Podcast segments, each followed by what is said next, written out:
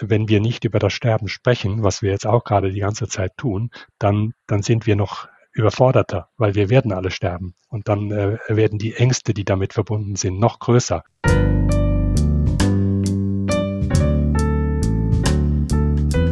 Das ist der Markus Zimmermann. Er ist Theolog und Ethiker. Der Markus Zimmermann ist Titularprofessor und lehrt und forscht an der Theologischen Fakultät der Uni Fribourg. Er ist außerdem Vizepräsident der Nationalen Ethikkommission und er hat das grosse nationale Forschungsprogramm Lebensende, das NFP 67, geleitet. In diesem Gespräch redet Markus Zimmermann über das Sterben in der Schweiz. Über Ideal und Realität, über das Leiden am Lebensende, das Körperliche und das Seelische, über Ort, Zeit und Raum für sterbende Menschen. Und er verratet uns, warum er sich, obwohl Theolog, weniger mit dem Jenseits, sondern vielmehr mit dem Leben kurz vor dem Tod beschäftigt.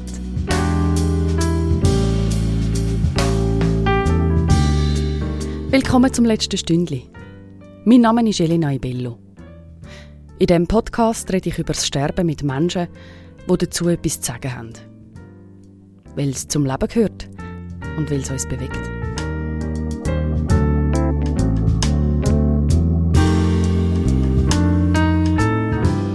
Grüezi, Herr Zimmermann. Grüezi, Frau Ibello. Danke vielmals, dass Sie zu mir ins letzte Stündchen kommen, um über das Sterben zu reden.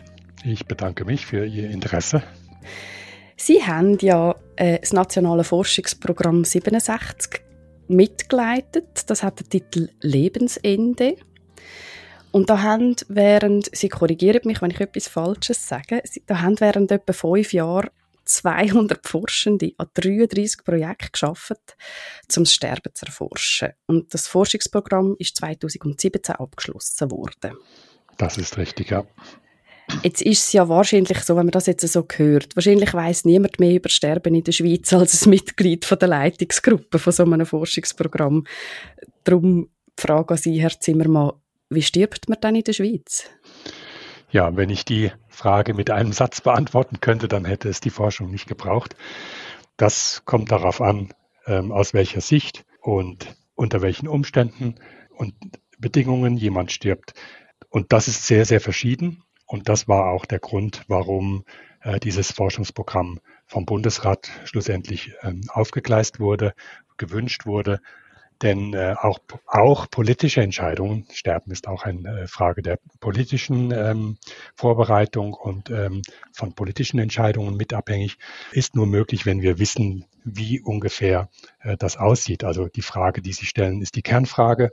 Und äh, wenn ich mit einem Satz trotzdem antworten soll, äh, wir Menschen in der Schweiz, wir sterben in immer höherem Alter. Jedes Jahr ein wenig steigt die Lebenserwartung ein wenig an, seit vielen Jahren. Und wir sterben ähm, größtenteils in, äh, in spezialisierten Institutionen wie Spitälern und Pflegeheimen, nicht mehr zu Hause, auch nicht auf der Straße, nicht in der Öffentlichkeit. Und das prägt das Sterben. Oder kurz und anders gesagt, äh, viele Menschen heute, Bürgerinnen und Bürger der Schweiz, haben keinen unmittelbaren Zugang mehr zu dem, wie Menschen sterben. Es gibt eine gewisse Entfremdung, die dann auch dazu führt, dass sogar in der Politik der Wille da ist, wir brauchen ein Forschungsprogramm, um äh, näher zu wissen, was genau geschieht und wo eventuell Handlungsbedarf bestünde. Also mit dem meinen Sie auch ein bisschen, dass das Sterben, es wirklich, also der Vorgang vom Sterben, sich so fest in die Institutionen zurückgezogen hat, sozusagen, dass wir einfach als Allgemeinbevölkerung darum auch wahnsinnig wenig darüber wissen. Habe ich das richtig interpretiert? Ja, ich, ich sehe einen direkten Zusammenhang zwischen dem unerhörten Interesse an, an, an, äh, an der letzten Lebensphase und an dem Sterben und Tod ähm, und der Entfremdung, die wir äh, inzwischen kennen in unserem Alltag. Äh, es wurde noch nie so viel geredet über Sterben wie heute. Ähm, das äh, Thema ist omnipräsent bis in die Kinofilme hinein. Ähm, lässt sich das äh, unschwer zeigen. Ähm, und das bringe ich unmittelbar in den Zusammenhang damit, dass wir nicht mehr genau wissen, wie das geht. Und gleichzeitig, vielleicht ist der Gedanke auch noch äh, sehr wichtig, gleichzeitig sollen wir es aber vorbereiten. Also ist die Idee sehr stark geworden, jeder und jede bereitet sich vor, sagt, was sie möchte oder was er möchte. Ähm, das heißt, äh, die Autonomie, die Selbstbestimmung ist so ein Zauberwort geworden und gleichzeitig fällt sie uns wieder auf die Füße. Dann müssen wir aber doch wissen, was wir da vorbereiten sollten. Und so entsteht eine gewisse Dialektik, also eine, eine Dynamik, die dazu führt, dass, dass Sie auch diese, diese äh, wunderbare Podcast-Reihe jetzt veranstalten. Das ist ja auch ein Zeichen äh, desselben. Mhm. Danke an dieser Stelle. Also das heißt eigentlich kommt man auch fast so ein bisschen in einem Befehlston. Also das heißt, man ist heute schon fast ein bisschen verpflichtet, sich mit dem eigenen Sterben auseinanderzusetzen. Oder ist das jetzt über?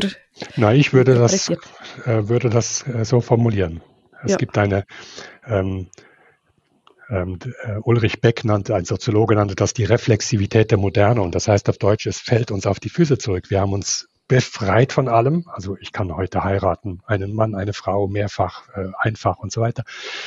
Ähm, wir haben uns befreit von vielen Zwängen gesellschaftlicher Art oder auch Ordnungen, die vorgegeben waren und jetzt unter anderem in, in Hinblick auf die letzten äh, Lebenswochen oder Monate.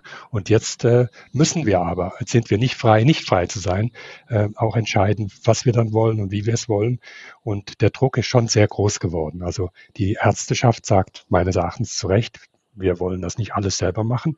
Ähm, wir brauchen ähm, Ihre Unterstützung. Und wenn Sie nicht mehr, viele Menschen sind am Lebensende nicht mehr urteilsfähig und können nicht mehr angesprochen werden, dann äh, ist der Appell entsprechend derjenige, dann bereiten Sie es rechtzeitig vor, schreiben Sie auf, was Sie möchten, reden Sie mit Ihren Angehörigen rechtzeitig darüber und so weiter. Das ist ein Druck, der entstanden ist. Ja. Mhm. Also wir als Gesellschaft als Ganzes haben einmal A gesagt und gefordert, dass wir selber dürfen bestimmen am Lebensende. Und jetzt müssen wir quasi auch B sagen und unseren Anteil liefern, dass das wirklich möglich ist quasi. Ja, ich bin natürlich äh, auch ein bisschen ein Kritiker des, desselben. Ich habe es ja auch deswegen so dargestellt.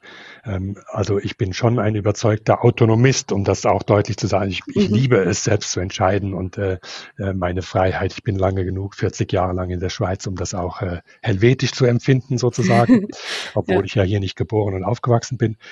Ähm, aber, aber gleichzeitig muss man auch, ähm, ich sagte, menschlich bleiben. Also und äh, äh aus menschlicher Sicht ähm, aus der Sicht de, des Nahestehenden, desjenigen, der, der einen äh, geliebten Menschen verliert.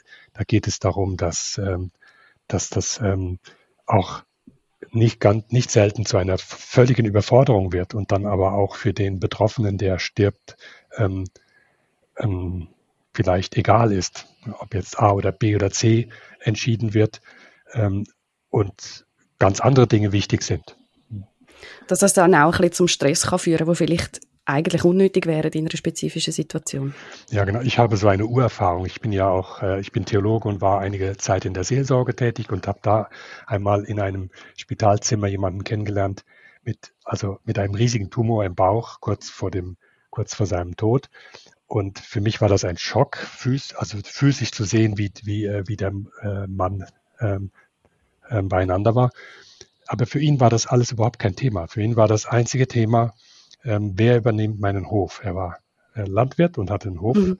Und ihm war das das einzige Anliegen und ein, das einzig Wichtige. Ich habe das erst in, also in der Supervision nachher, das heißt im Gespräch über das, was ich da mache als Seelsorger, gemerkt, dass ich eigentlich am Thema vorbei bin in dem Gespräch. Ich, für mich war das andere so im Vordergrund. Was, ja. was machen jetzt die Schmerzen? Haben, wie wird das wohl gehen? Also das Übliche, mhm. was wir empfinden, wenn es ans Ende geht. Und für ihn war aber was ganz anderes wichtig. Und ja. das, das meine ich, oder dass, dass, äh, dass wir die, das hat auch was mit Freiheit zu tun, dass wir uns die Freiheit ähm, zugestehen, äh, vielleicht auch ganz anders zu sterben, als wir uns das vorgestellt oder geplant hatten. Äh, ja. Und uns, uns nicht in selber Zwängen äh, auf äh, äh, ja, und unterlegen, also uns, uns selber Zwänge auflegen, die, die wir nachher, äh, die unsere eigene Freiheit einschränkt. Mhm. Mein Lieblingsbeispiel ist äh, die, die Phasentheorie von Elisabeth Kübler-Ross, also die, ähm, die Feststellung, normalerweise sterben Menschen in äh, bestimmten ähm, psychologischen beschreibbaren Phasen und am Schluss sagen sie ja. Und das ist ähm, vielleicht ein Idealmodell. Ich bin auch mhm. da noch skeptisch. Aber wenn natürlich äh, nachher alle wissen, also der Sterbende weiß, jetzt sollte ich in Phase 3 sein, langsam, ne? es ist Zeit, langsam in die nächste Phase ja. zu kommen. Aber und, und der, der, der Besucher, der erwartet auch, jetzt solltest du doch langsam mal ähm, ähm, dich ähm, ja, eingestehen, dass du sterben musst. Ja. Du solltest jetzt langsam in Phase 5 kommen. Ähm, also dann mhm. gibt es eine, eine unsägliche Zwängerei, die, die mhm. nichts mehr zu tun hat mit dem, was da wirklich jemand empfindet, sowohl mhm. der eine wie die andere Person. Mhm. So das Dilemma, wo, wo gerade Palliativcare sich drin befindet, oder einerseits wird man ja Qualität gewährleisten, man will man will eine gute Begleitung machen und um das können gewährleisten, braucht es vielleicht gewisse Leitplanken, Leitlinien, vielleicht eine Art einen Kodex, wo man sich daran richtet. Und andererseits ähm, muss man dann im Einzelfall aufpassen, dass man sich nicht zu fest daran haltet, weil man sonst auch äh, zum Beispiel an einem Patienten oder an einer Patientin etwas überstülpt. Ganz genau. Das in der Wirklichkeit, ähm, was sich zeigt in den letzten Jahren, ist, dass die Palliativbetreuung ähm, immer kürzer wird, ne? dass die ähm, dass, ähm, dass die Phase, die, die, die Phase, äh, die letzte Phase tatsächlich äh, dann oft nur noch 24 Stunden, 48 Stunden lang, da, das reicht gar nicht aus, um sich kennenzulernen. Also mhm. immer kürzer wird und dann die Idee von Palliativ oder Hospiz dann auch, ähm, nämlich jemanden ganzheitlich zu begleiten, kennenzulernen und äh, überhaupt gar nicht mehr realisierbar ist. Ja, ja. Kommen wir noch mal kurz zu der, zu der Ausgangsfrage zurück. Ähm, Sie haben gesagt, ganz viele Menschen sterben in den Institutionen. Ähm, es ist ja aber eigentlich so, dass zumindest laut Befragungen die meisten Menschen möchten die Heime sterben. Ob es dann in der konkreten Situation dann auch so ist, das steht vielleicht auf einem anderen Blatt. Aber laut Befragungen wollen die meisten Menschen die Heime sterben. Und das wird nur bei ungefähr 20 Prozent möglich die restlichen 80 verteilen sich eigentlich auf Spitäler und Pflegeheim, kann man glaube grob ja. sagen. Oder? Genau. Und jetzt haben sie ja auch noch ein Buch herausgegeben, das Lebensende in der Schweiz, zusammen mit anderen Forschenden aus dem Nationalforschungsprogramm, wo sie vor allem eigentlich die Ergebnisse so zusammenfassen, dass es quasi möglichst alle verstehen. Dort drin steht unter anderem, dass die Hai also das Sterben die zunehmend zu einer Überforderung werden, zu einer strukturellen Überforderung vom Umfeld von der sterbenden Person. Was meinen Sie mit dem? Ja, zunächst einmal ganz, ganz banal und einfach, wenn eine Familie in einem Vierzimmer, in einer Vierzimmerwohnung wohnt, zu dritt, dann ist gar kein Platz da, dass jemand stirbt. Oder ähm, Gleichzeitig, wenn jemand an einer Tumorerkrankung stirbt ähm, und, und weiß, es geht zu Ende und es dauert dann vielleicht noch vier Monate oder fünf, äh, dann braucht es ja eine umfassende Versorgung und Betreuung, damit es gut geht.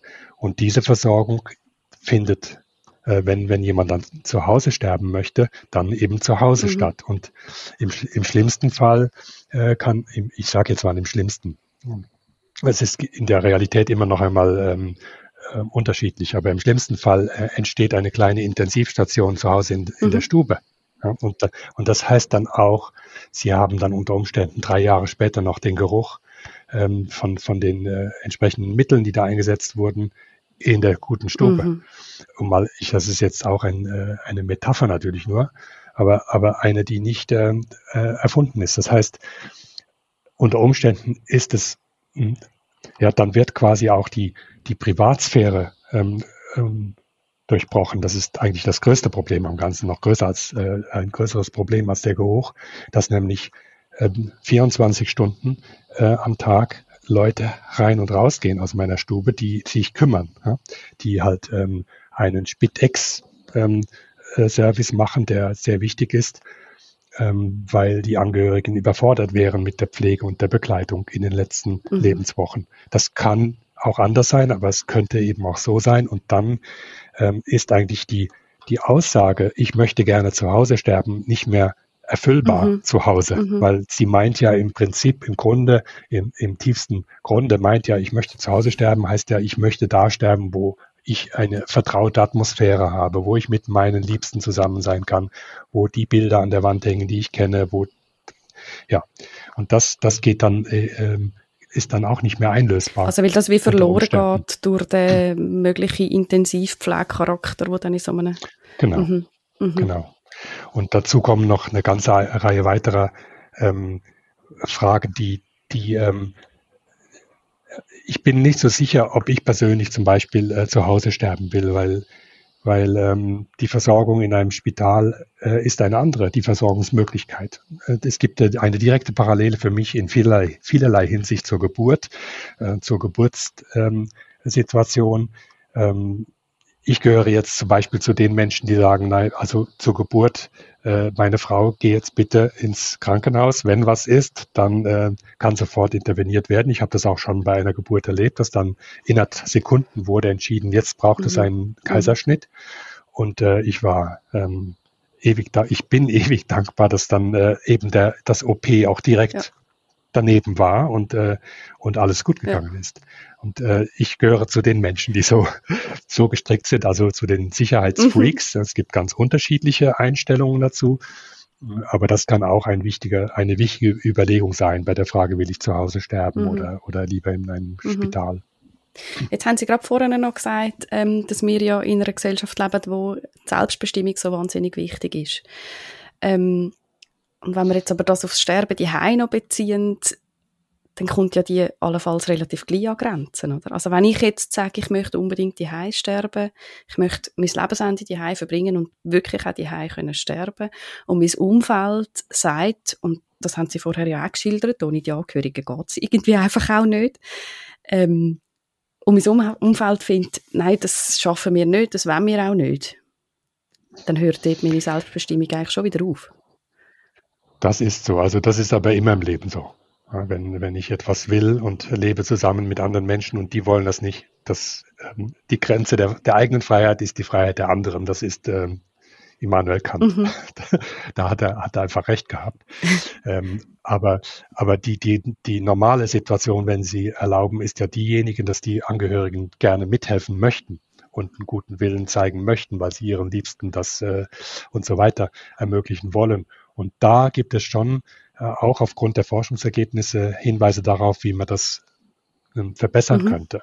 Also angefangen von ganz einfach davon, dass, dass der Arbeitgeber, dass also eine rechtliche Situation geschaffen würde in unseren Kantonen, 26 Kantonen, die es ermöglicht, auch äh, einmal zu Hause zu bleiben und nicht zur Arbeit gehen zu müssen, um zu Hause sich um das äh, kranke Kind oder den kranken Partner oder die kranke Eltern, äh, den kranken Elternteil kümmern zu können. Mhm. Äh, da, da, da beginnt es schon. Das ist eine ganz, ganz fundamentale äh, Frage, ob das möglich ist oder nicht. Und da äh, ist die Schweiz noch, ähm, da, da steht uns noch einige Arbeit mhm. ins Haus.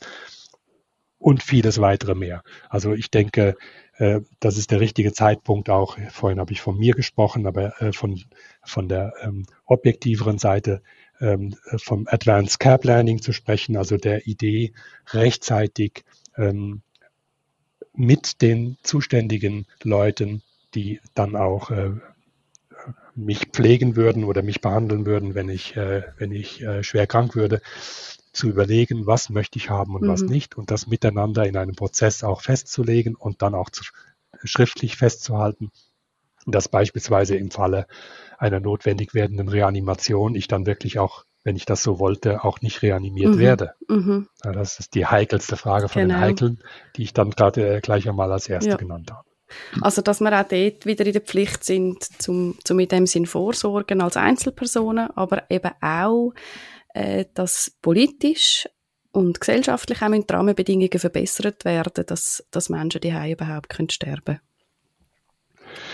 Ja, ich äh, finde, ja. Ich kann nur noch schnell sagen, an dieser Stelle für die, die zuhören, äh, falls das Advanced Care Planning Thema noch weiter interessiert, könnte man auf die Folge Nummer zwei äh, verweisen, wo Monika Obrist äh, das relativ ausführlich beschreibt. Ja. Sehr gut. Sie hat auch ein Buch gemacht mit der Tanja Richtig. Gomez zum Thema. Genau. Hm.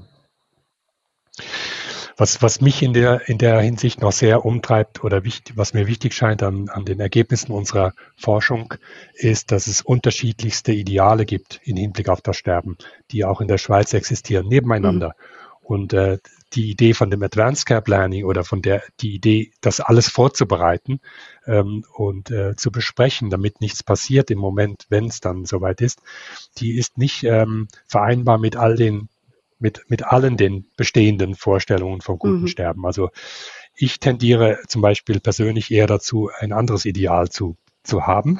Darum bin ich, gehöre ich auch eher zu den Leuten, die kritische Einwände erheben gegen das Advanced Care Planning, aber im, im Grunde natürlich das erstmal sehr gut mhm. finde. Das ist klar. Mhm. Jetzt nochmal zu den Institutionen. Das hat mich auch noch recht beeindruckt, ähm, was Sie auch schreiben in dem Rückblick auf das Forschungsprogramm. Die Institutionen sind eigentlich gar nicht wirklich eingerichtet für Sterbende. Aber eigentlich sterben ja die meisten dort. Ja, das ist tatsächlich eines der ähm, wichtigsten Punkte. Der, dafür brauchte man auch keine Forschung, ja. das hat man auch schon vorher gewusst. Also ähm, ich sage es gerne symbolisch so, wenn, wenn ich äh, schwer, schwer krank bin und wohne in Zürich ähm, und entscheide dann ins USZ zu gehen ja. zur Behandlung, ins Universitätsspital äh, Zürich, dann muss ich wissen, dass dort, das ist ähm, the top of the tops, da werde ich mit, mit allem Segen der modernen Therapien behandelt, bevor ich dann sterbe. Das mhm. ist klar. Also wenn ich mich dahin begebe, dann nehme ich das sozusagen auch in Kauf. Also man kann das den einem, einem Universitätsklinikum nicht vorwerfen, dass sie in erster Linie sich konzentrieren auf die Heilung mhm. und Behandlung von mhm. Menschen und nicht auf das Begleiten von Sterben. Die Frage ist nur, wäre das nicht möglich, es ähm, trotzdem ähm, zu kombinieren, also nicht die amerikanische oder englische Version ähm, zu favorisieren, die darin besteht, dass es parallel Institutionen gibt, Hospize, mhm. Also die Hälfte, Hälfte der Amerikanerinnen stirbt in Hospizen und nicht im Krankenhaus. Äh, brauchen wir das? Brauchen wir nochmal Gebäude, nochmal Leute, nochmal und so weiter? Das ist eine eminent politisch, ja. äh, politische Frage, die, denn das braucht zehn Jahre Vorlauf, wenn das dann funktionieren soll, dass die dann auch wirklich da sind, die Gebäude, mhm. die Leute da drin und so weiter. Sehen wir jetzt in Pandemiezeiten, wie, wie, wie, wie viel Manpower ja. das braucht, ja. äh, um, um Intensivbetten zu betreiben. Es braucht nicht nur die Maschinen. Ähm, und, und äh, oder ob es gelingt, das wäre so ein bisschen mein Ideal. Das geht auch wieder um äh, Ideale und ja. Werthaltungen, äh, äh die da drin enthalten sind. Das wird die bestehenden äh, Institutionen, vielleicht nicht gerade die Unispitäler, aber die kleineren, ähm, so einrichten, dass sie auch Palliative Care integriert mhm. haben. Was ja beim USZ eigentlich der Fall wäre, oder? Ähm, dort gibt es auch Palliative Care, aber ich würde sagen, nur an einem ganz kleinen Ort. Und äh, ich bin auch nicht überrascht darüber und würde das jetzt auch nicht als Hauptkritik ähm, formulieren wollen, sondern ähm, ich glaube, dass wenn in äh, solchen großen Kliniken der Insel mhm. äh, in Bern, wenn, wenn, wenn da Palliative Care integriert wird und das, es gibt eine große Palliativ, Palliativ äh, ähm, Care Abteilung in Bern, äh, dann äh, gibt es auf jeden Fall so meine Behauptung ähm, Ärger. Es gibt auf jeden Fall ähm, Schwierigkeiten, weil während die eine Abteilung alles möchte, dass jemand überlebt und äh, gerettet wird und so weiter. Und das ist deren Arbeit, deswegen gehe ich als Patient auch dorthin. Ähm, äh, sagt die andere, Vorsicht, habt ihr schon mal überlegt, dass vielleicht der Mensch auch stirbt und ähm, lassen wir ihn dann menschlich mhm. sterben. Wir kommen die ganzen Bilder vom von Bergamo äh, 2020 mhm. Sinn, wie die Leute auf unmenschlichste Weise gestorben sind, weil sie eben allein waren, isoliert waren, im Plastik äh, und dann auch gleich entsorgt wurden. Ähm, das war der Worst Case von the Worst Cases, mhm. so ungefähr. Mhm. Das Schlimmste, mhm. was passieren kann, ist dort passiert. Ähm, das ähm, ist immer einfacher, die schlimmen äh, ähm, Möglichkeiten zu beschreiben als die guten. Äh, aber es wäre das Gegenteil wäre gut. Ja. Ja, und, und dafür müsste aber dann äh, auch eine, eine Akutmedizin ähm, sensibel genug sein. Die Hoffnung habe ich noch nicht aufgegeben, aber da ist noch viel, viel vor uns, ähm, rechtzeitig zu sagen, hm, vielleicht probieren wir nicht alles, vielleicht machen wir langsam, ähm, vielleicht äh, beginnen wir gleichzeitig mit der kurativen Behandlung der Heilenden auch schon mit der palliativen Behandlung. Es gibt viele Bestrebungen in der Hinsicht, vor allem in der Onkologie. Mhm auf die am meisten geschimpft wird, aber die auch am weitesten ist, was das betrifft, ähm, das zu überdenken und das zu integrieren. Aber es gibt natürlich neben der Onkologie noch viele, viele mhm. andere ähm, Bereiche in der Medizin, ähm, die teilweise noch, noch noch ganz am Anfang stehen. Aber liegt nicht genau in dem doch eigentlich das Potenzial von diesen Palliative Care Stationen innerhalb der Spitäler? Also ist nicht genau das ja eigentlich etwas, wo, wo die ganze Sache produktiv machen, dass es eben im Spital dann eben Ärzte und Ärztinnen gibt und Pflegefachleute, die sagen, hey, mal halblang, eben, habt ihr euch schon mal überlegt, dass es auch so rauskommen und wie begleiten wir dann die Person am besten? Ist das nicht sogar eigentlich glaube, ein Pluspunkt? Ich glaube, dass letztlich auch. Es ist ein, es ist schon auf jeden Fall positiv und ich bin der Meinung, dass man das beibehalten sollte. Ähm, gefährlich, also positiv, um es noch einmal zu wiederholen, ist, wenn das quasi symbolisch dafür steht, mhm. ah, Achtung, unsere anderen 2000 Betten ähm, sind zwar nicht auf der Palliativstation, aber auch diese Menschen sind Menschen, die einmal sterben werden. Ne? Ähm, und das quasi wie symbolisch durch die kleine Palliativstation mit zehn Betten ähm, repräsentiert mhm. wird. Gefährlich wird es dann, wenn, wenn quasi der Top-Onkologe sagt, wir haben ja unsere Palliativstation, ich muss mich nicht darum kümmern. Wenn dann was passiert, dann kann ich meine Patientin ähm, in gute Hände geben, in, in unsere große Palliativstation. Das ist eine Illusion, weil weil diese Station ist viel, viel, viel, viel zu klein, um, also die, die Idee wäre tatsächlich eine andere, nämlich dass die Idee von Palliative Care und die, die, ähm, die Anliegen, die hier vertreten werden, in alle Bereiche diffundieren. Ja. Diffundieren heißt also hineinwachsen und dort äh, auch leben und lebendig sind. Das wäre die mhm. Idee. Mhm.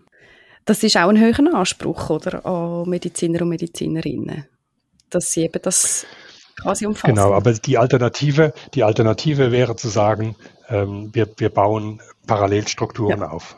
Also die Idee wäre, wir, wir bauen eine Alternativstruktur auf ähm, mit Hospizen und mit Leuten, die eben palliativ ausgerichtet denken und handeln und bringen unsere ähm, Menschen, die wir lieben und die am Sterben sind, dorthin äh, während der letzten Tage mhm. oder Wochen.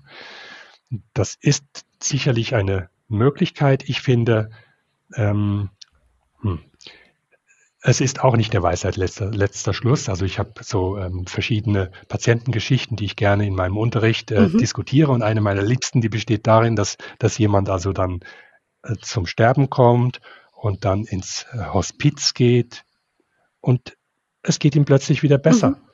Und dann geht er wieder nach Hause. Da hat er sich aber schon von allen verabschiedet. Und dann wissen die gar nicht mehr, was sie genau mit dem Menschen anfangen sollen, denn sie hatten sich ja eigentlich schon definitiv verabschiedet. Und das geschieht dann zweimal mhm. und dann wird äh, das Umfeld komplett verwirrt. Ähm, ich dachte, sie, sie äh, würden jetzt, ja. Äh, ich dachte, du würdest jetzt sterben.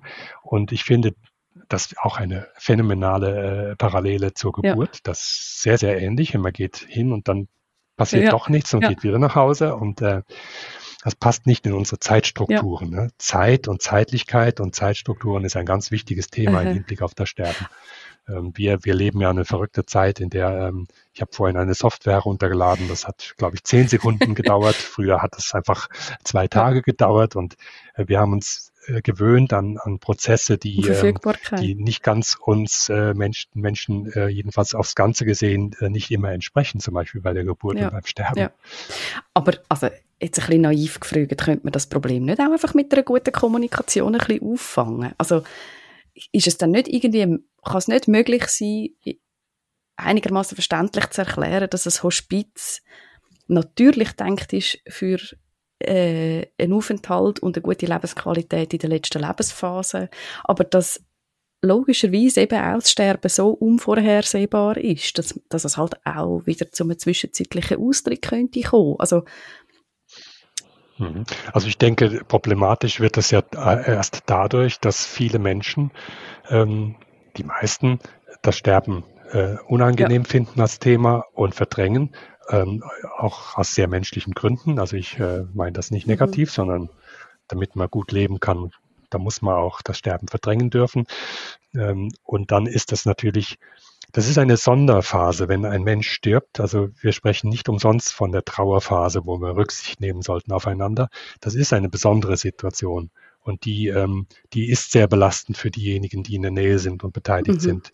Die sind dadurch stark belastet. Und das ist natürlich der Grund, warum, warum äh, das schwierig ja. ist. Oder, ja. Ähm, ja. Mhm. Und nicht nur eine Frage der ja. Kommunikation, sondern es trifft dann ähm, es kommt dazu, dass, dass wenn Familien konfrontiert sind mit dem, mit dem Sterben eines Angehörigen, dass dann in der Regel auch sozusagen alle familiären Konflikte ähm, wie ähm, mhm. aufbrechen und deutlich mhm. werden und auf die, an die Oberfläche ja. kommen. Ja. Ähm, und damit muss man dann mhm. auch. Und das erschwert Kommunikation oft auch, oder? Mhm. Ja, das kann man mhm. wohl sagen. Also das ist normal mhm. unter Menschen, dass ähm, es Disput gibt, Meinungsverschiedenheiten, Krach, Ärger und das kommt dann nochmal ganz besonders zum Tragen. Sie haben auch so etwas Ähnliches mal gesagt in einem Interview, wo Sie am Beobachter gegeben haben, nachdem das Forschungsprogramm abgeschlossen worden ist. Ähm, ich zitiere, der rote Faden durch alles, also da ist die Forschung, das Forschungsprogramm gemeint, der rote Faden durch alles war, man redet zu wenig über den Tod.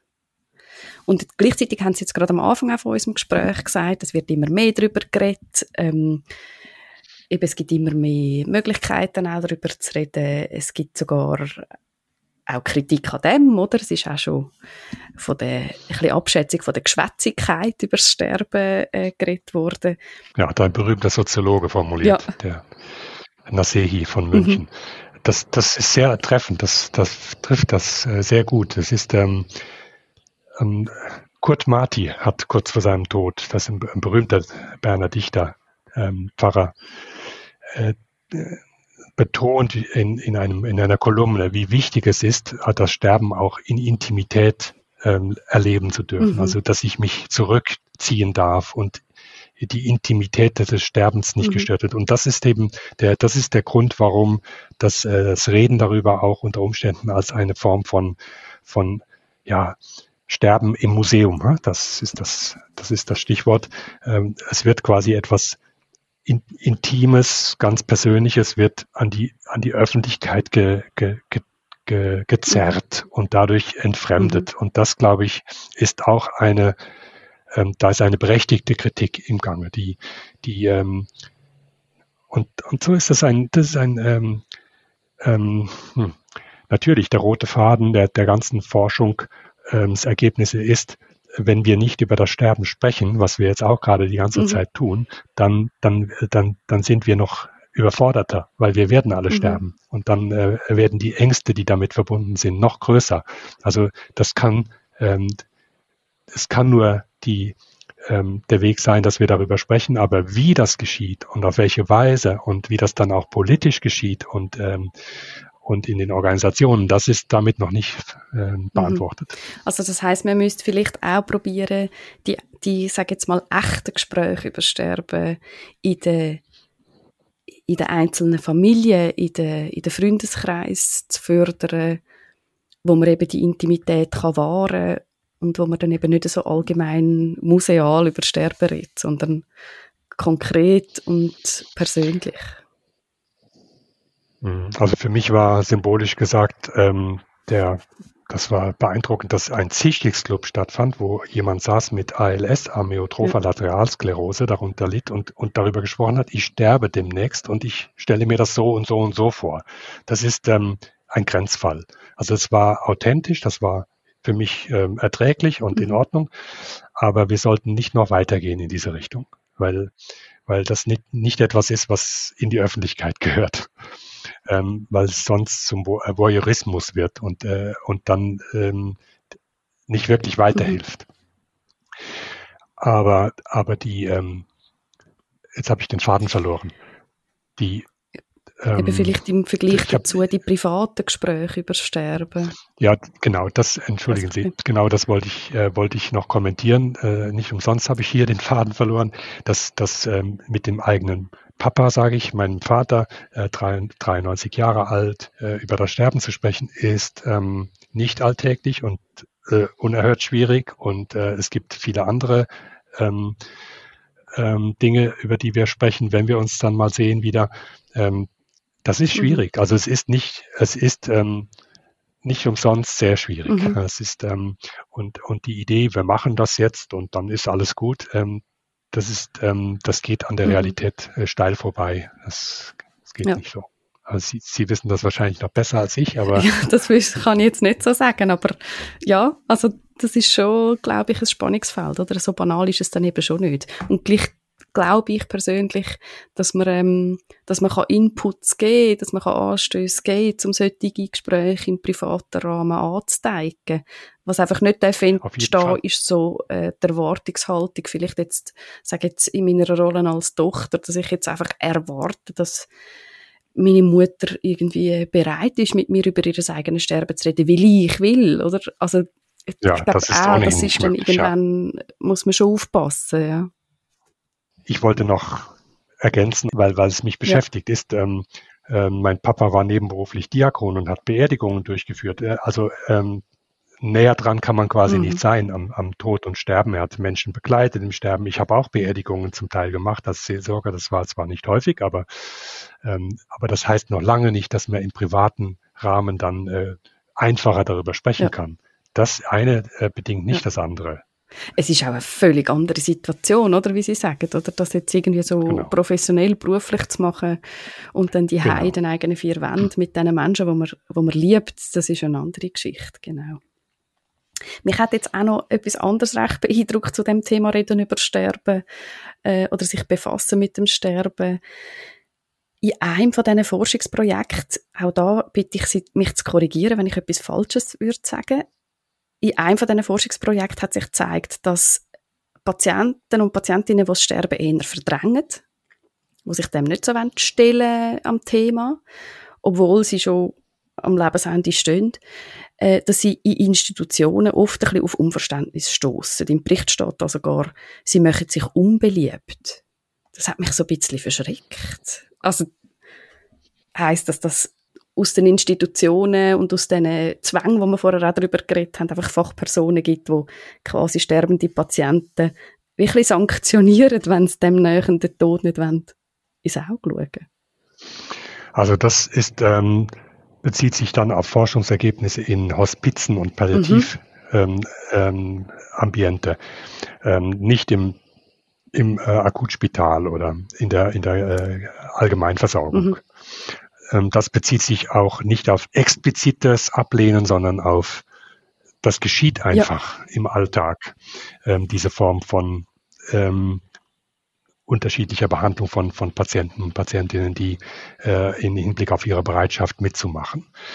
Im, im Spitalalltag werden sie dem äh, nicht begegnen, weil das da ist der Schichtwechsel alle acht Stunden und das ist ein ständiges Kommen und Gehen von Menschen und da, da gibt es nur sehr wenig Kontinuität und auch entsprechend solche Phänomene viel mhm. weniger. Hier steht aber im Vordergrund, dass quasi bei allen Menschen, die nicht plötzlich sterben, in der Schweiz, ähm, bei 80 Prozent nämlich, ähm, alle derjenigen, die nicht plötzlich sterben, sind schwierige Entscheidungen mhm. zu treffen. Sollen wir weiter behandeln? Sollen wir eine Behandlung noch einmal versuchen und starten?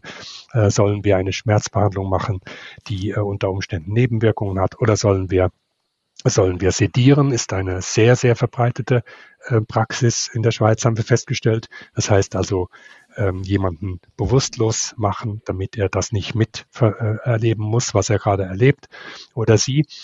Und solche Entscheide, wenn dann natürlich die, ähm, ähm, die Betroffenen Betroffenen nicht bereit sind, darüber zu sprechen, dann wird es schwierig für, für die Behandlungsteams, mhm. denn sie müssen das verantworten, was sie tun und können es eigentlich nur tun, wenn der Patient, die Patientin auch damit einverstanden mhm. ist. Und darum tun sie vielleicht unbewusst äh, solche Patienten ein bisschen weniger, weiß nicht, offen behandeln oder be gehen mit ihnen vielleicht ein bisschen weniger offen um als mit anderen? Also diese direkten Forschungsergebnisse, die beziehen sich wirklich auf die ähm, auf die Begleitungsforschung, dass, dass jemand mitge mitgelaufen ist und geschaut hat und äh, Monate wochenlang mitgelaufen ist und geschaut, was passiert genau und äh, wie äh, und dann das aufschreibt und genau mhm. beobachtet auf solcher Beobachtungsforschung. Das sind keine expliziten ablehnenden mhm. Verhaltensweisen, mhm. sondern das sind implizite mhm. Verhaltensweisen. Aber das ist auch wiederum sehr menschlich, weil ähm, jeder Arzt hat äh, eine bestimmte Vorstellung davon, wie der Patient sein sollte. Ähm, Compliance, sagt man immer Englisch, wenn wenn es kompliziert wird, reden wir auch hier äh, in der Schweiz Englisch. Die Compliance des Patienten ist schlecht, heißt, der ist bockig, äh. der macht nicht mit, was, was er sollte. Ähm, natürlich sollte im Sinne seines Besten, seines Besten, also wenn, wenn er nicht mitmacht, dann wird das desaströs enden. Mhm. hm, ich, äh, gibt aktuell äh, in, in, der Pandemie gibt es da enorm viele gute Bezüge da, dazu. Dass, ähm, dass, dass, ja, dass Ärzte müssen Leute behandeln, die nicht geimpft sind und dann schwer mhm. krank werden und, äh, und selber in keiner Weise nachvollziehen können, äh, warum sich jemand nicht mhm. impfen lässt. Oder umgekehrt gibt es auch. Und das, das führt zu sehr ähm, schwierigen mhm. Situationen. Mhm zwischen Arzt mhm. und Patient. Wo einfach auch Profis nicht können ganz aus ihrer Haut raus können. Mhm. Nein. Ja. Sie haben es vorhin noch kurz angetönt. Sie haben sich ganz spezifisch auch noch mit der tiefen Sedierung befasst am Lebensende. Können Sie noch mal kurz erklären, was das ist? Ja, das, ähm, die Sedierung ist grundsätzlich eine Möglichkeit, ähm, eine ganz, ganz schwierige Phase für einen Sterbenden zu unterbrechen. Also ähm, jemand agitiert, ähm, lässt sich nicht beruhigen, mhm. schlägt um sich oder ähm, hat ähm, ähm, unerträgliche Schmerzen, auch das ist möglich. Und dann ist eine der Möglichkeiten, dass äh, intermittierend, also zwischenzeitlich für eine Nacht, für einen Tag, jemand äh, bewusstlos gemacht wird, wie bei einer Operation, sediert ja. wird. Eine Sedierung gegeben wird und dann wacht er wieder auf, der, der, äh, der Mensch, und dann kann man schauen, ist es jetzt besser? Mhm. Ja? Und können wir, können wir, ähm, ist er über, über diese Phase hinaus gekommen oder nicht? Ähm, und dann gibt es halt auch die Möglichkeit in ganz äh, extremen Situationen, dass ähm, eine Sedierung einzuleiten, die dann ähm, definitiv ist, also in der der, äh, der betroffene Mensch stirbt. Das ist natürlich eine besondere Situation, weil dann äh, muss man auch vorher erstens das geklärt haben und darüber gesprochen haben mit dem Betroffenen selbst, aber und ihm dann auch die Möglichkeit geben oder ihr, sich von ihren Liebsten zu verabschieden. Mhm. Ja. Und äh, ethisch gesehen ist dann natürlich auch noch die Frage, wird dann weiter ernährt und Flüssigkeit gegeben während der Phase des Sterbens, was eigentlich keinen Sinn macht. Mhm. Äh, und dann ist die Frage, in welcher Sterbephase genau wurde denn die Sedierung, diese kontinuierliche tiefe Sedierung bis zum Tod, wie sie in der Fachsprache heißt, gegeben. Also hier ähm, sind eine Reihe von schwierigen Fragen mit verbunden. Ethische Fragen, rechtliche Fragen, ähm, die, ähm, die diskutiert werden sollten in der Schweiz, weil es so häufig vorkommt. Weil ähm, jeder Fünfte oder wenn man noch genauer hinschaut und sagt, wir gucken nur die Patientinnen und Patienten an, die ähm, keinen plötzlichen Tod sterben, dann sind es jedes, jeder Vierte, im Tessin jeder Dritte, jeder Dritte im Tessin Patient, der stirbt, stirbt sediert. Okay. Ja, also das sind nicht irgendwie ähm, nicht so wie bei der assistierten Suizid äh, zwei Prozent der Bevölkerung, der, der, der, der Leute, die sterben, äh, sondern 25 Prozent. Also ein ganz großer Teil. Und äh, das war sehr überraschend, dieses Forschungsergebnis ähm, für alle Beteiligten. Wir hätten das nicht gedacht, dass das so viele betrifft. Ähm, und, äh, und deswegen sollten wir hier genauer hinschauen. Haben Sie das schon können machen? Also haben Sie wie schon herausgefunden, wie das dann zum Beispiel zu so einer Entscheidung kommt, zu so einer Sedierung kommt? Also es gab ein Folgeprojekt, die ähm, qualitativ, das heißt, die äh, untersucht haben, wer kommt aufgrund welcher ähm, ähm, Situationen in diese ähm, zu dieser Entscheidung. Aber wir sind da noch ganz am Anfang. Mhm. Also wir wissen noch sehr wenig. Wir wissen aber aus dieser Folgestudie aus Zürich, ähm, dass ähm, diese Sedierung, die eigentlich eine Spezialität der Palliativmedizin ist, hm, dass die ähm, sehr häufig in über der Hälfte der Fälle außerhalb dieser Palliativmedizin verabreicht wird.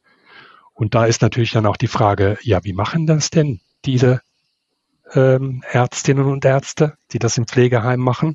Die äh, sind ja keine Spezialisten dafür. Mhm. Ähm, und wie machen die das? Und da sind die Ergebnisse, die sich, die ersten Ergebnisse, die sich zeigen, so, dass ich das äh, lieber nicht haben wollte, wenn ich betroffen wäre. Ähm, also die Frage, wird das auch professionell genug gemacht? Ähm, wie, wie, sieht die Begleitung aus? Ähm, wurde der Informed Consent, wurde die über äh, die die ähm, die informierte Zustimmung des Betroffenen auch wirklich eingeholt oder wurde das nur mit den Angehörigen besprochen? Ähm, da gibt es schon ähm, einige ähm, überraschende Ergebnisse und die sollten wir näher anschauen als Gesellschaft. Also das überraschendste Ergebnis, wenn ich das äh, noch einmal wiederholen darf, ich durfte das schon einmal in der Tagesschau sagen, aber es hat kein Echo ausgelöst, äh, interessanterweise, ist, dass ähm, in dieser Studie, in der ähm, Lebensende-Situationen genauer angeschaut wurden, in, ähm, sich gezeigt hat, dass in 23 Prozent aller Fälle, ähm, nein, 27 Prozent aller Fälle, in denen eine Patientin noch voll urteilsfähig war und eine schwierige Entscheidung getroffen wurde, diese Entscheidung nicht mit der urteilsfähigen Patientin besprochen wurde. Das heißt, und das ist tendenziell zunehmend. In den letzten, es gab 2003 eine parallele Untersuchung, da waren das noch weniger. Es sind mehr geworden. Also alles redet von Autonomie und von Selbstbestimmung. Und in der Realität ist es aber nicht selten so, dass die Ärzte das gar nicht besprechen, obwohl es eine gravierende mhm. Entscheidung ist äh, mit den urteilsfähigen Patienten. Sind natürlich nur ein Teil urteilsfähig, das ist klar. Ähm, aber das ist, das ist ein Problem. Wir sollten das anschauen. Warum ist das so? Wahrscheinlich hat es gute Gründe, aber die sollten wir erkunden. Die sollten, darüber sollten wir mehr wissen, äh, weil wir, weil das belastet alle Beteiligten schlussendlich. Und es macht Angst, oder? Auch. Im, ja, also mir jetzt weniger, weil, weil mir macht das nicht so Angst, weil ähm, es geht da um Entscheidungen wie Behandlungsabbruch und Behandlungsverzicht und ich habe nicht den Eindruck, dass ich, wenn ich hier in der Schweiz sterben sollte, dass ich zu wenig lang behandelt werde. Die Angst habe ich nicht. Also, dass zu früh abgeschaltet würde oder so. Dass es offenbar vorkommt, dass, dass so Entscheidungen gefällt werden, ohne einen urteilsfähigen Patienten oder Patientin mit einzubeziehen. Der Fakt einfach. Ja, ich, ich, wollte, ich wollte das auch nutzen. Ich habe, ich, ich, äh, ich möchte gerne dazu zwei Gedanken nennen. Mhm. Der eine Gedanke ist, ähm, ähm, wahrscheinlich ist das deshalb auch, weil viel zu lange gewartet wird ja, von mhm. ärztlicher Seite, bis jemand angesprochen wird. Denn so eine Frage zu erörtern bedeutet ja zu sagen, Sie werden jetzt sterben. Und das macht niemand gerne. Und das ist nicht ähm, innerhalb von einem stündigen Gespräch erledigt und am Abend oder das, das braucht mehrere Tage, Wochen, was auch immer man für Zeit zur Verfügung hat, oder? Ja, also jedenfalls ein Arzt in der Insel hat keine Stunde zur Verfügung, nur mal um konkret zu werden. Der hat Minuten mhm. zur Verfügung und äh, vielleicht auch ausnahmsweise einmal eine halbe Stunde. Ähm, also wir reden darüber. Und, und dann, äh, das sind schwierige äh, Gespräche und darüber wäre dann ein weitere, ähm, äh, weitere Überlegungen anzustellen, werden denn die entsprechend die Leute auch entsprechend äh, ausgebildet dafür, solche schwierigen Gespräche zu führen. Da, da ließ es sich schon noch auch einige, einige äh, Desiderate benennen. Also das, da, da ähm, geschieht noch nicht viel. Mhm. Und der, der, der andere Punkt, ähm, den, den ich machen wollte, äh, in Bezug auf dieses Nicht-Reden über schwierige Entscheide ähm, mit den Betroffenen selbst, ich kann mir auch gut vorstellen, dass das menschlich gesehen, ich äh, muss mich jetzt mal äh, in die Tessiner Mentalität oder anders gesagt die italienische Mentalität hineindenken, weil da ist das viel verbreiteter als in der Deutschschweiz. Die Angehörigen, der Arzt, die wissen schon, was das Beste ist für den, der stirbt. Das hat auch etwas sehr Menschliches, diese, dieser Aspekt, der wurde halt torpediert in den letzten 30 Jahren zu Recht, äh, als paternalistisch und als schwierig und abzulehnen. Aber ich denke, ähm, ganz falsch, ganz falsch ist es auch nicht. Und äh, quasi dem Sterbenden, der ohnehin schon in einer, in einer unerhört schwachen Situation ist, auch noch diese, äh, diese unter Umständen eine schwierige Entscheidung ganz alleine aufzubürden, ist sicherlich keine, keine Lösung. Tanja Krones würde jetzt betonen, na, es geht ja um Shared Decision Making, um das gemeinsame Entscheidfinden. Das ist aus ethischer Sicht auch sicher das Ideal. Mhm.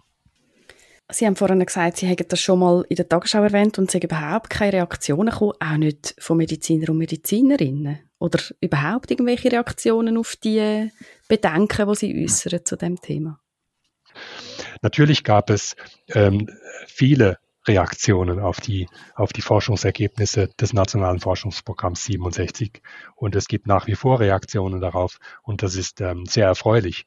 Aber jetzt auf einzelne Gespräche, Medienereignisse ähm, einschätzen zu können, ob es tatsächlich etwas bewirkt hat oder nicht, ist schwierig zu sagen. Es gab jedenfalls keine unmittelbaren oder lauten Reaktionen. So viel, so viel kann ich sagen mhm. ähm, auf diese, auf diese Mitteilung hin. Der äh, stärkste Effekt, den, den, äh, den wir erlebt haben als Forschungsprogramm, war, dass es im, im Ständerat zu einer Initiative kam, die ähm, auch äh, jetzt zu einem bundesrätlichen Bericht geführt hat. Und das ist ähm, eigentlich auch der Sinn der Sache gewesen von, einfach, von Anfang an, warum das Programm aufgegleist wurde, um für die Politik auch ähm, entsprechende Orientierungen zu schaffen. Mhm, Grundlagen zu haben. Sehr gut. Mhm. Super. Ich möchte Sie noch kurz als Theologe ansprechen. Jetzt gerade eben so in der Begleitung am Lebensende ist ja Spiritual Care etwas sehr Wichtiges.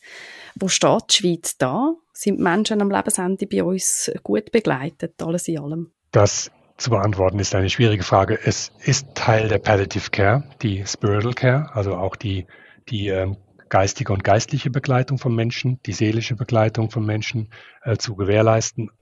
Und äh, im Rahmen der Palliative Care, da darf ich wohl sagen, die Ergebnisse haben gezeigt, der, der Forschungsprojekte, ähm, dass äh, die Palliative Care weitgehend noch am Anfang ist in der Schweiz. Es gibt große Unterschiede in der Versorgungsstruktur in der Schweiz und das kann dann auch für die Spiritual Care gelten. Also die ist auch noch ähm, nur bedingt gewährleistet. Ähm, vor allem äh, da, wo Palliative Care noch ähm, überhaupt nicht existiert, also außerhalb von Onkologie. Es gibt auch Kinder ähm, Palliative Care einigermaßen ähm, im Aufbau begriffen. Und es gibt äh, große Unterschiede in der Schweiz, also in den Kantonen. Watt und St. Gallen sind, die Ostschweiz ist viel weiter als, mhm. als die Innerschweiz in der Hinsicht und so weiter. Ähm, aber es gibt natürlich noch die traditionelle Spiritual Care. Es gibt die kirchliche oder die, die, die Kirchen mit ihrer mit, äh, mit ihrer Seelsorge, die traditionell etabliert ist und existiert. Und das wäre, ich würde das auch unter die, unter die Begrifflichkeit auch fassen wollen. Also da, auch da geht es um eine spirituelle Begleitung, die ähm, gewährleistet ist und die, ähm, die äh, sehr wichtig, die aus meiner Sicht sehr wichtig ist für die ähm, Begleitung Sterbender oder in der Begleitung Sterbender. Was braucht es dann, um einen Mensch im Sterben spirituell gut können zu begleiten? Das ist eine ähm, sehr weitreichende Frage. Also Simon Penkeller hat ein Projekt äh, ähm, durchgeführt im Rahmen des NFPs, äh, in welchem er sich mit, mit, ähm, mit Visionen, Träumen, Tagträumen von Sterbenden befasst hat und ähm, wenn ich das sage, ohne dass ich jetzt näher darauf eingehe, äh, wird schon klar, um überhaupt so etwas wahrzunehmen, dass jemand ähm, einen Traum geträumt hat, der wichtig sein könnte in Bezug auf das, was mit ihm seelisch passiert, hm, äh, brauche ich Zeit, muss der Raum da sein. Ich brauche Raum, ich brauche Zeit zum Zuhören ähm, und ähm, aktives Zuhören natürlich das ist maßgeblich, maßgeblich. Ich denke, das Dasein und das Zuhören, das Sensibelsein für Prozesse, die äh, bei Menschen ablaufen, ist das A und O. Das braucht es.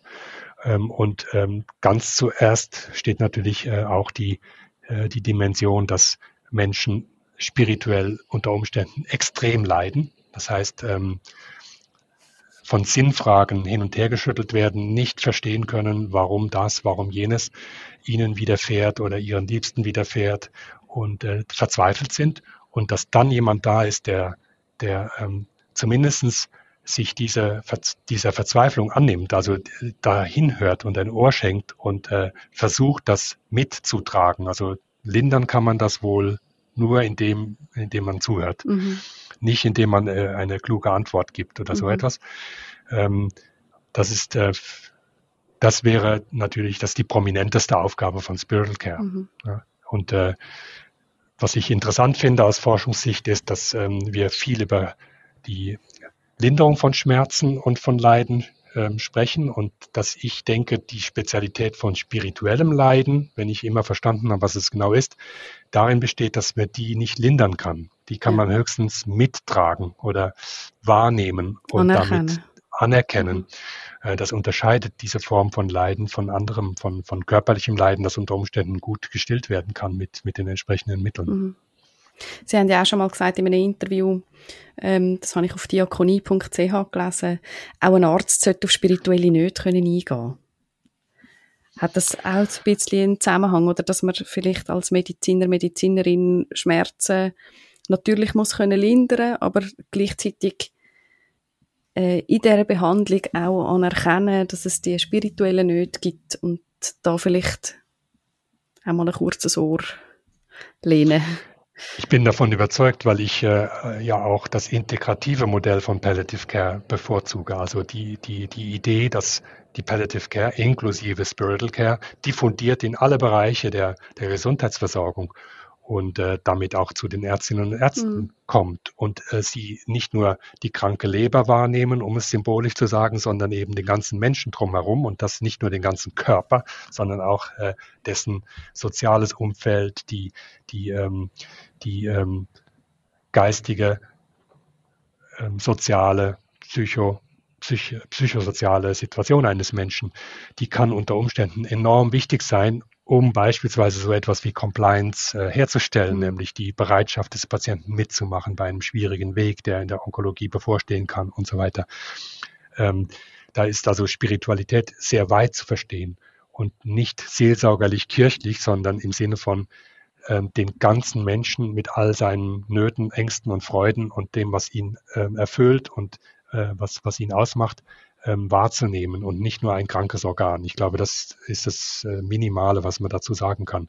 Und in dem Sinne ist es ganz, ganz wichtig, dass, dass alle Beteiligten, ohne Ausnahme, nicht nur die Ärzte, aber hm, auch alle darüber hinaus, ähm, verstehen, ähm, dieses Anliegen mit, mittragen. Mhm. Sie haben vorhin kurz ähm, in einem in einem Beispiel erwähnt, dass Sie auch schon tätig sind als Spitalseelsorger. Habe ich das richtig mitbekommen? Ich war einige kurze Zeit auch in der Spitalseelsorge mhm. tätig, ja. Mhm. Wie haben Sie dort, wie können Sie spüren, was die Wirkung ist von Ihrer Arbeit? Hm. Es gibt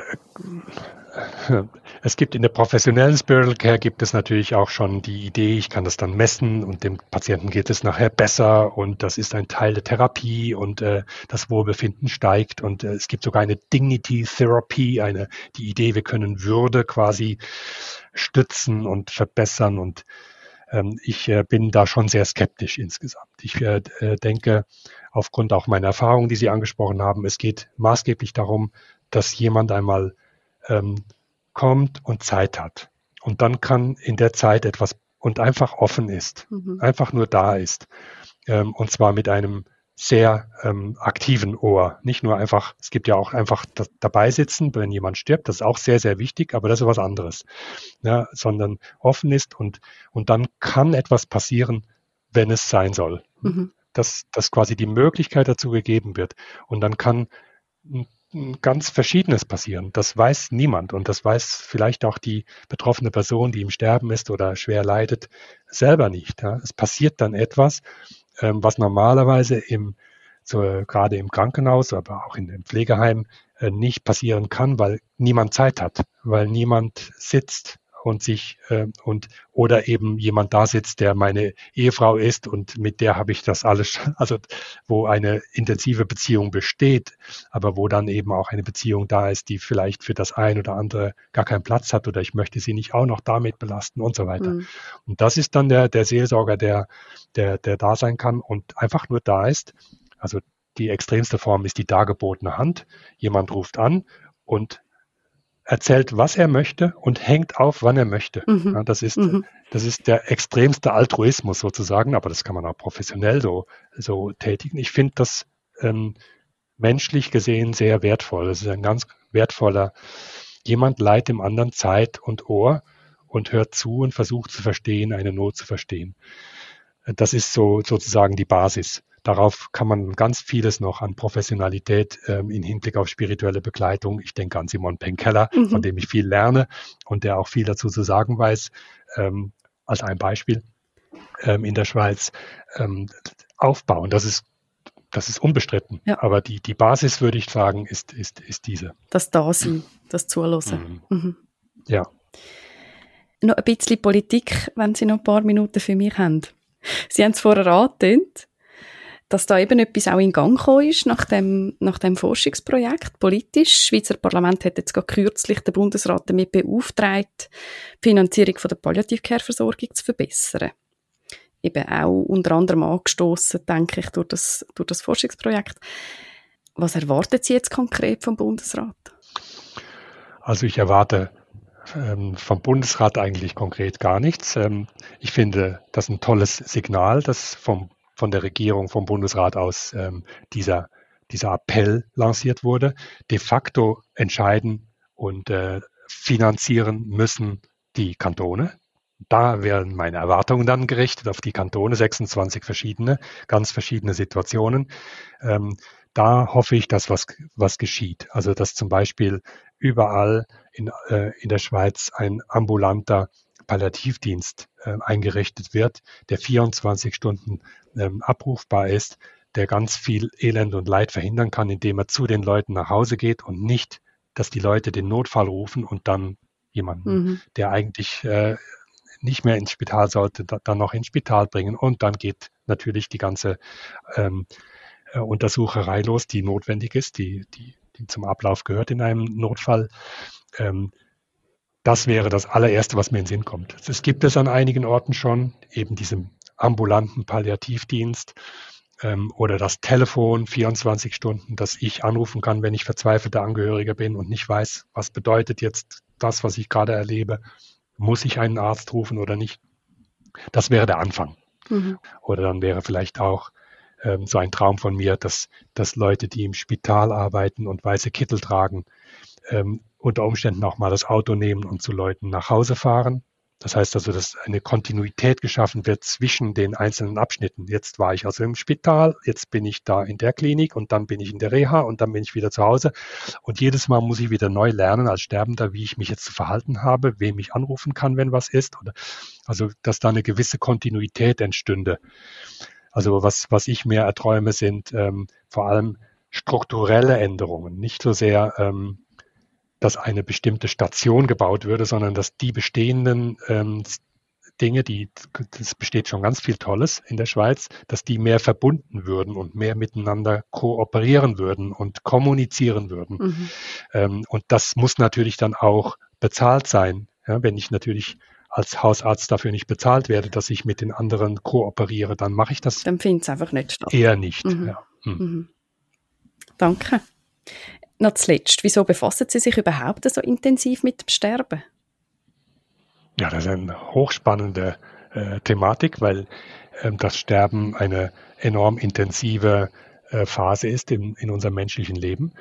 Ähm, es gab einen Anstoß in der Spitalseelsorge damals und in der Auseinandersetzung bei mir damals 1990 ähm, ähm, mit, mit, mit äh, der Idee von assistiertem Suizid, die ich überhaupt nicht verstanden habe, warum Menschen so weit kommen können. Und ähm, da wollte ich mich gerne näher mit befassen. Und dann habe ich das auch getan und tun dürfen äh, im Rahmen meiner äh, Dissertation, Doktorarbeit in den 90er Jahren. Und dann ähm, habe ich sozusagen ähm, entdeckt, wie spannend das ist. Ja, und wir haben ja jetzt auch ähm, quasi nicht über den Tod gesprochen und auch nicht äh, darüber, was dann möglicherweise passiert mit uns. Also mhm. das, was typischerweise ein Theologe jetzt äh, beantworten würde. Mhm. Ähm, und das ist viel weniger interessant, ja, viel weniger spannend ähm, als die Frage, was im Leben tatsächlich passiert, weil das hat ganz viel mit, mit dem zu tun, was uns wichtig ist und was uns auch sonst wichtig ist, nicht nur am Ende, nur dann wird es besonders deutlich. Ähm, ja, es gibt viele gute Gründe, das interessant zu finden und nicht äh, morbid oder schwierig. Mhm. Wenn Sie an Ihr eigenes Sterben denken, sind Sie zuversichtlich, dass Sie dann einmal gut werden begleitet sind? Ich hoffe es. Also wenn ich eine Patientenverfügung hätte, dann würde ich da reinschreiben, ich hätte gerne einen guten Arzt oder eine gute Ärztin, so jemanden wie Urs, ein Freund von mir, mhm. der ein toller Arzt ist. Aber so etwas kann man sich ja nur wünschen. Man ja. kann ja nicht, äh, sowas kann man, ähm, ja, vielleicht passiert's, das wäre schön, ähm, dass ich mich sozusagen in guten Händen weiß, ähm, nicht nur familiär, sondern auch ähm, professionell. Das wäre toll. Aber das kann man nicht machen. Das ist äh, von vielem abhängig, wie jetzt die Pandemie auch wieder zeigt. Mhm. mhm. Ganz herzlichen Dank, Herr Zimmermann, für das spannende Gespräch. Ich bedanke mich bei Ihnen. Ich wünsche Ihnen weiterhin ganz viele spannende Stunden mit dem Thema. Das wünsche ich Ihnen auch. Dankeschön. Es wird sicherlich nicht das letzte Stündchen gewesen sein. Ich hoffe es nicht. Nein, das, das letzte, letzte. Ja. Danke.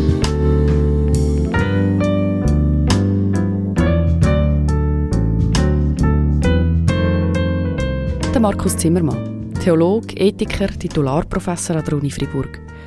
Jemand, der über das Sterben in der Schweiz so viel weiß wie nur wenige andere. Und trotzdem keine fixfertige, allgemeingültige Antworten präsentiert. Weil das Sterben, genau wie das Leben, sich auf nichts festlegen Wenn ihr trotzdem mehr darüber wissen wollt, im Buch Das Lebensende in der Schweiz sind ganz viele wichtige Erkenntnisse aus dem nationalen Forschungsprogramm Lebensende zusammengefasst. Ich finde, gut verständlich und enorm interessant. Das Buch kann man bestellen oder gratis als PDF abladen. Den Link dazu findet ihr in den Show Notes zu dieser Podcast-Folge.